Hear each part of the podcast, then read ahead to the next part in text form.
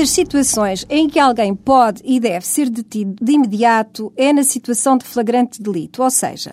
enquanto está a cometer um crime ou imediatamente a seguir a tê-lo feito, ou a ser apanhado com sinais evidentes de que o cometeu, como por exemplo com os objetos furtados. Qualquer autoridade judiciária ou entidade policial ou qualquer cidadão, na falta destes, procede à detenção do indivíduo que está a cometer ou acabou de cometer o crime. Se for um cidadão não investido nas funções indicadas, deve entregar imediatamente o detido à entidade policial que lhe for possível, a qual redige um auto sumário de entrega e deve comunicar ao Ministério Público a detenção do cidadão.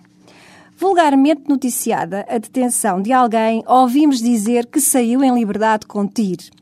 Apresentado o detido e partindo do princípio de que não houve, portanto, engano sobre a pessoa, a autoridade policial sujeita-o a termo de identidade e residência, TIR, ficando mesmo obrigado a indicar a sua morada ou a de alguém que, na sua vez, receba as comunicações do tribunal com a obrigação de não se ausentar da sua residência por mais de cinco dias sem comunicar isso ao tribunal. Permanecendo ainda à disposição da autoridade competente e comparecendo perante ela sempre que, para isso, for convocado, sob pena de lhe ser aplicada a medida de coação mais gravosa.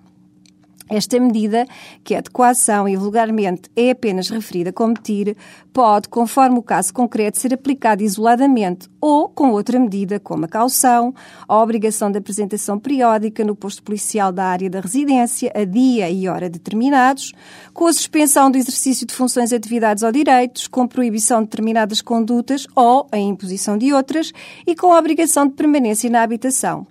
Considerando inadequada ou insuficiente para o caso concreto esta medida ou qualquer destas medidas, o juiz pode então, em último caso, aplicar a prisão preventiva. Mas só, mesmo em último caso, e como já foi aqui referido na quarta-feira passada, apenas e só, segundo entendeu o legislador, se o Ministério Público o promover.